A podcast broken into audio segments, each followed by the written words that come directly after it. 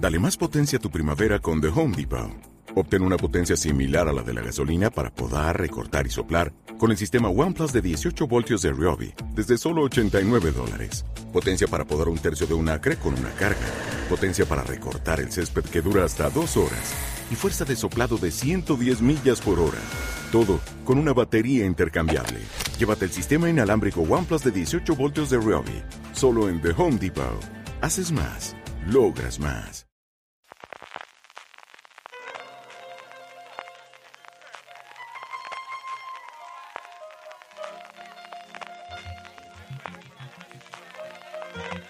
Estás escuchando Fuera de Series con CJ Navas. Bienvenidos a Streaming, el programa diario de Fuera de Series en el que un servidor CJ Navas te trae las principales noticias, trailers, estrenos y muchas cosas más del mundo de las series de televisión. Edición del miércoles 28 de diciembre, Día de los Santos Inocentes, Días de los Inocentadas en España, aunque no vamos a tener, realmente la broma es que no hay prácticamente noticias que podamos hacer, alguna cosa hemos rascado, pero como os digo, esta semana se nota que está todo el mundo, desde luego, al menos en Estados Unidos y también aquí en las productoras en España, de vacaciones. Antes, eso sí, de que vayamos contenido, recordaros que ya podéis comprar en fuera de series.com barra tienda, la tienda para grandes fans de las series de televisión. Para inaugurarla hemos puesto a la venta varios productos con nuestra marca fuera de series y una edición limitada de los mismos por nuestro decimoquinto aniversario, así como una primera colección de tazas muy pero que muy seriéfilas a la que acabamos de incorporar una sobre la Academia Nevermore para esos fans de Merlina, de Wednesday o de miércoles que tengáis alrededor.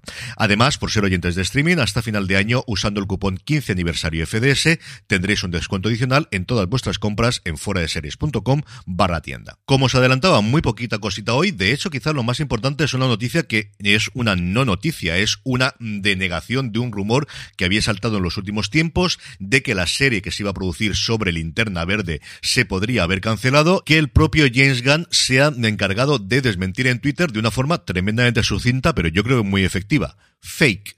Punto y se acabó. Ese es el tweet. No hay nada más. Así que, bueno, parece que la serie, que recordemos que está en desarrollo desde el 2019, va hacia adelante con muchísimos cambios, incluido de quién iba a ser el protagonista de los distintos linterna verde que ha habido a lo largo de la historia, y a ver si tenemos noticias pronto de esta nueva serie. La otra noticia está así sobre un nuevo proyecto, se llama The Irrational, el irracional, tiene como protagonista a Jesse L. Martin, al que hemos visto en Ley y Orden y especialmente en The Flash en los últimos años, que interpretará a un científico del comportamiento que resolverá problemas importantes. La serie está basada en el libro de Dan Ariely, Predeciblemente Irracional. Yo lo leí hace unos años. Un Dan Ariely que es cierto que ha perdido bastante el prestigio en los últimos tiempos, que mantuvo en su momento como quizá el principal investigador en las ciencias del comportamiento humano. La NBC ya había encargado el piloto a primeros de año, al final ha tardado muchísimo, pero ha dado la luz verde al proyecto y veremos si la serie se emite en lo que nos falta de temporada durante el principio del 2023 o bien para la temporada que viene 23-24. Seguimos con el repaso que estamos haciendo estos días de los estrenos que nos traen a partir de enero las distintas plataformas y hoy toca el turno a Filming que nos trae el 3 de enero Grantchester, una serie de detectives que adapta la saga de novelas de Jane Runcie con James Norton haciendo de un cura que investiga crímenes. Yo he podido ver bastantes de ellos cuando se estrenó en su momento y a mí es una serie que me entretuvo y me gustó muchísimo. El 10 de enero nos trae Bali, Rachel Griffiths es una de las protagonistas de esta serie sobre los atentados terroristas del 12 de octubre del 2002 en el distrito turístico de Kuta en Bali.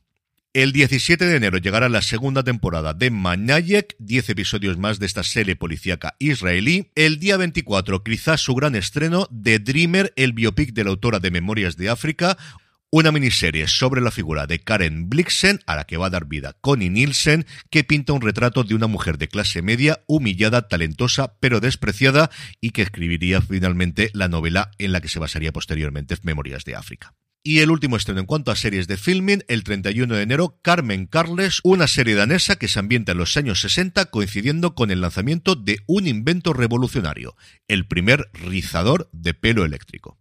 En el apartado de trailers, la Fox americana ha mostrado el de Alert, Alerta, un procedimental que sigue a la unidad de personas perdidas del Departamento de Policía de Filadelfia y que supone la vuelta a la pequeña pantalla de Scott Kahn después de haber estado muchísimo tiempo en Hawaii 5-0.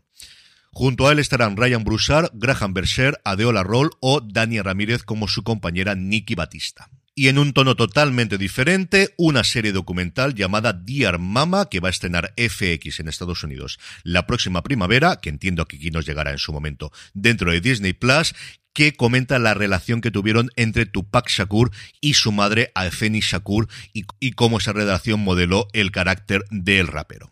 En cuanto a estrenos, hoy Prime Video estrena Fútbol Club Barcelona, una nueva era, el documental producido por Barça Studios que recoge el proceso de reconstrucción de la plantilla y la regeneración económica e institucional del Barça en los dos últimos años. Para los muy culés, ahí tenéis ocho episodios de media hora a partir de hoy en Prime Video. Como estoy haciendo toda esta semana, hoy seguimos con el repaso de mi top 10 de series de este 2022. Hoy tocan el puesto número 6 y el número 5. En el puesto número 6 nos encontramos con Reservation Dogs, una serie diferente, una serie distinta, una serie con mucha inspiración de una de la que hablaré dentro de absolutamente nada, que su primera temporada ya fue maravillosa y en la segunda me ha gustado, si acabe, todavía más. Los personajes son deliciosos, es de estas series que cuando te sientas no sabes qué es lo que vas a ver en cada uno de los episodios. Cuando está todo el cast de los chavales jóvenes suele tener grandes episodios, pero igual lo tienen cuando no aparece ninguno de ellos, como ocurrió en esta segunda temporada, por ejemplo, en el episodio en el que las mujeres se iban de convención. Y en el puesto número 5, y desgraciadamente la última vez que aparecerá en un top 10 porque ya ha terminado, la serie Atlanta. Una Atlanta a la que echábamos muchísimo de menos, que fue una revolución absoluta en su primera temporada y que posiblemente no ha sido el fenómeno que lo fue en la primera y en la segunda, el estreno de esta tercera y cuarta temporada. Ha habido especialmente división de opiniones sobre su tercera, pero sigue siendo una serie maravillosa y una serie de la que yo creo que se seguirá hablando durante muchísimo tiempo y de la que Reservation Dogs, y eso comentado por su propio creador, ha bebido y ha aprendido muchísimo. Es para mí el gran referente no ha sido la primera ni será la última, ni posiblemente sea la más conocida, pero sí es para mí el gran referente de las series de media hora que se tratan como comedias, pero que se alejan grandísimamente de lo que eran las sitcom clásicas. Es una serie que tiene episodios que yo jamás olvidaré en mi vida especialmente Teddy Perkins, pero no solamente él, que me da pánico volver a verlo. Mira que me gustó el episodio y quería volver a verlo después, pero tengo tan tan buen recuerdo que no sé si lo volveré a ver alguna vez y que conseguía todas las semanas que me sentase en el sillón a poder ser porque este intentaba verla siempre en la pantalla grande sin saber qué es lo que iba a ocurrir, pero sabiendo que iba a disfrutar. ¿Que hay algunos episodios mejores que peores? Pues posiblemente sí, pero simplemente porque hay algunos que son grandiosos y los otros simplemente son muy buenos. Así que Reservation Dogs en el 6 y Atlanta en el 5 en mi top 10 de series de este 2022. Y acabamos con la buena noticia del día, y os juro que no, no es una inocentada. Hoy día 28 Disney Plus estrena Encanto en el Hollywood Bowl, una experiencia mágica de un concierto con una introducción especial de Lin Manuel Miranda en el que tendremos a todos los intérpretes de la película de Disney, que fue un fenómeno en las navidades pasadas, en un concierto en el mítico Hollywood Bowl de Los Ángeles. Estarán, como os digo, Estefania Beatriz, Jessica Darro, Diane Guerrero, Andasa, Carolina Gaitán, Mauro Castillo, Angie Cepeda u Olga Meredith y también contaremos con las interpretaciones de Carlos Vives y Andrés Cepeda. Más de 80 músicos, 50 bailarines, espectaculares efectos especiales de un especial que igual que el año pasado se vio muchísimo la película en mi casa, sé que este lo vamos a ver más de una vez en estos días que todavía nos quedan de Navidades. Y con esto concluimos streaming por hoy. Pasaros por fuera de series.com barra tienda. Volvemos como siempre mañana. Que tengáis un gran día. Recordad, tened muchísimo cuidado y fuera.